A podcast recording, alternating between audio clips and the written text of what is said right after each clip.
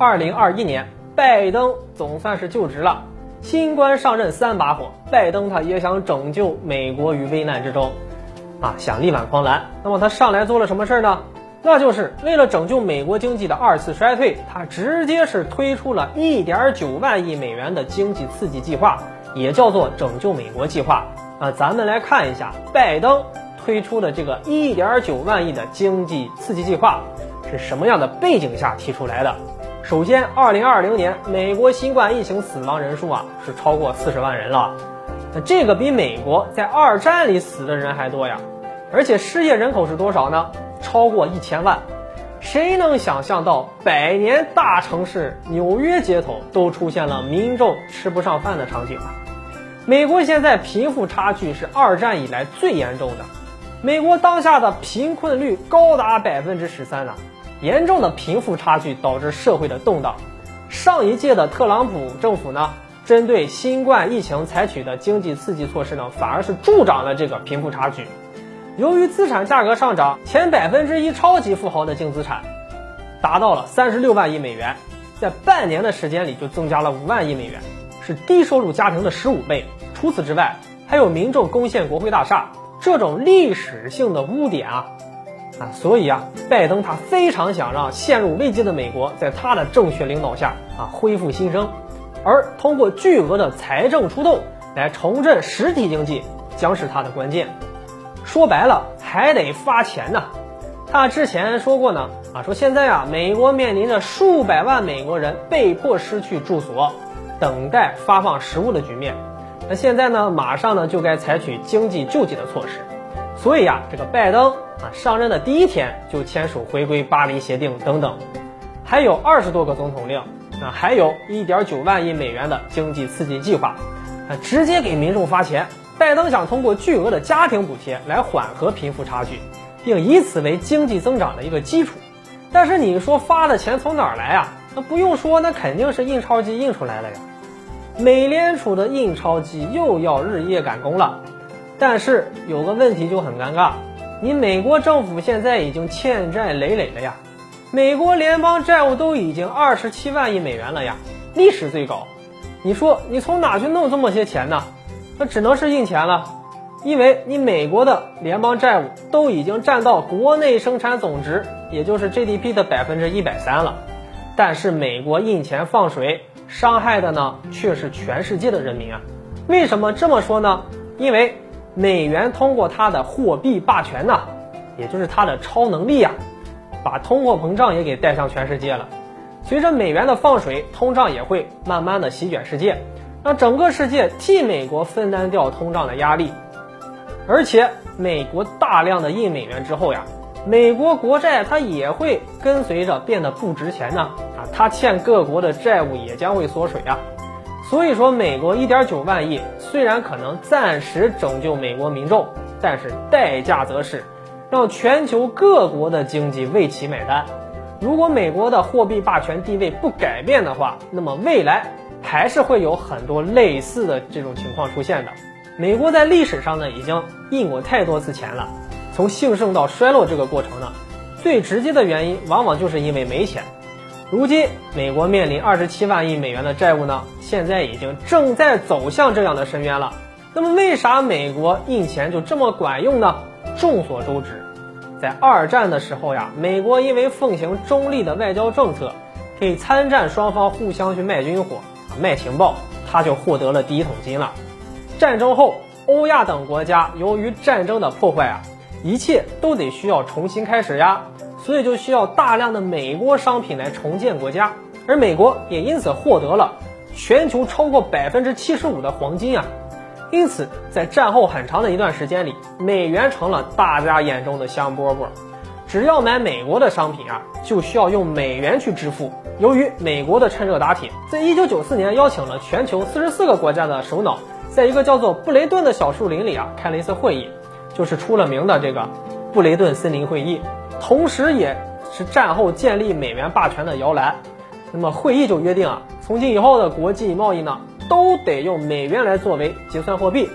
而且，如果你需要的话，你可以用三十五美元来换一盎司的黄金，把美元与通用的黄金联系起来，进一步确立了美元的霸主地位。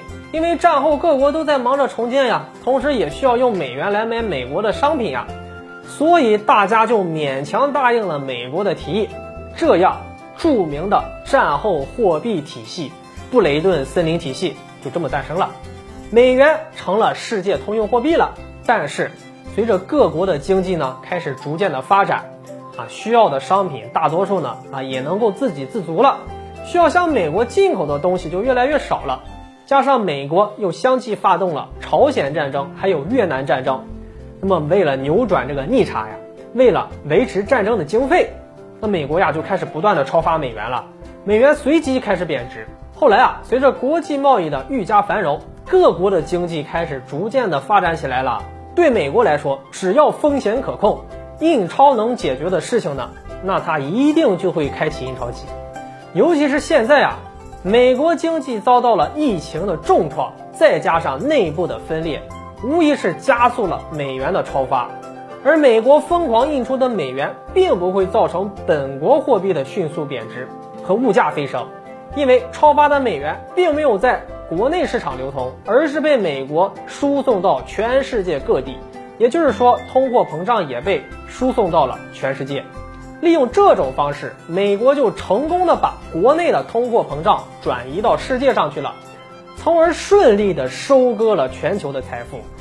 后来啊，随着国际贸易的啊越来越繁荣，各个国家呢不满足于单一的对美贸易了，而是呢希望多个国家进行多边贸易。所以呀，全球各地的货币开始有了新的市场，啊，不再只能去兑换成美元购买美国商品了。许多国家呢开始抵制美元了，开始发展自己的货币。那么当时啊，美国能突然愿意拉着各国一起做生意呢？那他一定是想好了三个步骤。首先，第一步呢就是你赚小头，他赚大头。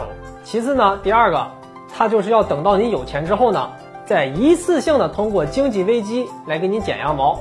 把你辛苦积攒的钱再全部的给收购回去。那第三步就是让你在经济危机中陷入债务危机，他通过向你放贷，那就是来收购你的优质资产呀。然后呢，让你永远的给他打工。这个美国的剪羊毛大法呢，呃可以说是屡试不爽。所以呢，他可以放心大胆的去工业化，把低端制造业啊全都给移出去，因为啊他都盘算好了。你赚的钱那不就是给他攒的吗？啊，只要谁攒够钱了，想搞产业升级了，那他就得果断出手了。那么美国的这个剪羊毛大法就没有失败过吗？我们先来介绍一下这个美国的的剪羊毛套路呀。那第一个呀，美国先降息，那些新兴的市场国家呢，因为发展比较快，即便是跟着降息呢，国内的利率呢还是会高一些。那这样呢，就会跟美国之间形成一个利差。于是，美国的金融资本呢就会大量的低价介入美元，然后呢投放到这些新兴市场国家，挣着中间的利差。同时呢，由于资金的涌入，还会导致新兴市场国家的货币升值，啊，资产涨价。如果这些热钱还通过购买股票或者地产相关的金融化产品，那还会获得更多的收益。然后呢，等这些新兴市场国家发展到一个阶段之后啊。积累了一些财富了，那你再想发展，那就得需要进入到经济转型了，需要往产业链的上游爬一爬，才可以赚到更多的利润的时候呢，美国这时候就会开启美元的紧缩周期，在短期之内啊快速加息，促使流出的美元快速回流，那这个时候在新兴国家呢就会出现货币和资产的抛售，造成本国货币的贬值，资产价格大跌，然后美元带着收割的财富回到美国。像韩国的三星股份就是由美国资本占大头的啊，它就是在危机的时候呢打折卖给美国的。同样的套路，不同的历史。那一会儿呢是南美经济危机啊，一会儿呢又是东南亚金融危机。有时候啊，美国甚至连他的盟友都不放过呀，日本、韩国都被他抢过一轮呢。次贷危机又把欧洲给坑惨了。由于九幺幺事件呀，在二十一世纪初啊，美国就把反恐当做第一要务了。这也使得美国深陷伊拉克和阿富汗两个战争的泥潭。更不幸的是呢，在二零零八年爆发的这个世界金融危机之中呢，也极大的消耗了这个超级大国的元气。而中国则是抓住了这个难得的战略机遇，以迅雷不及掩耳之势呢，就迅速崛起了。后来啊，美国还想用他的这个老套路来收割中国的时候呀，他就发现很难做到了。美联的紧缩政策呢，在二零一八年正式宣告破产啊，当年转为开始降息，一降息那就意味着剪羊毛彻底失败了呀，因为呢金融周期打断了，那也就意味着实质上他放弃了剪羊毛了。